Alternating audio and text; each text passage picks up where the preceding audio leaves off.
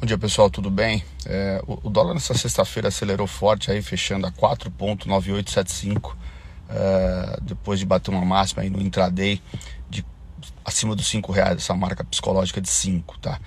É, muito por conta aí de temores aqui também ao redor do mundo de um, um, endurecimento ali pelo lado do Fed, que é o Banco Central dos Estados Unidos.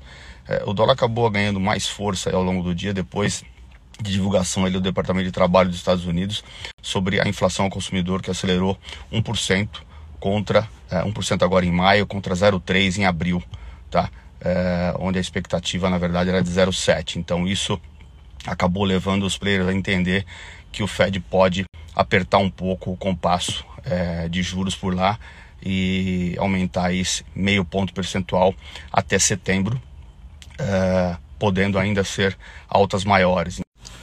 Como a gente vem falando aqui, pessoal, é, taxa de juros mais alta nos Estados Unidos provoca uma procura é, pelos títulos do Tesouro Americano e com certeza isso impulsiona o dólar é, ao redor do mundo.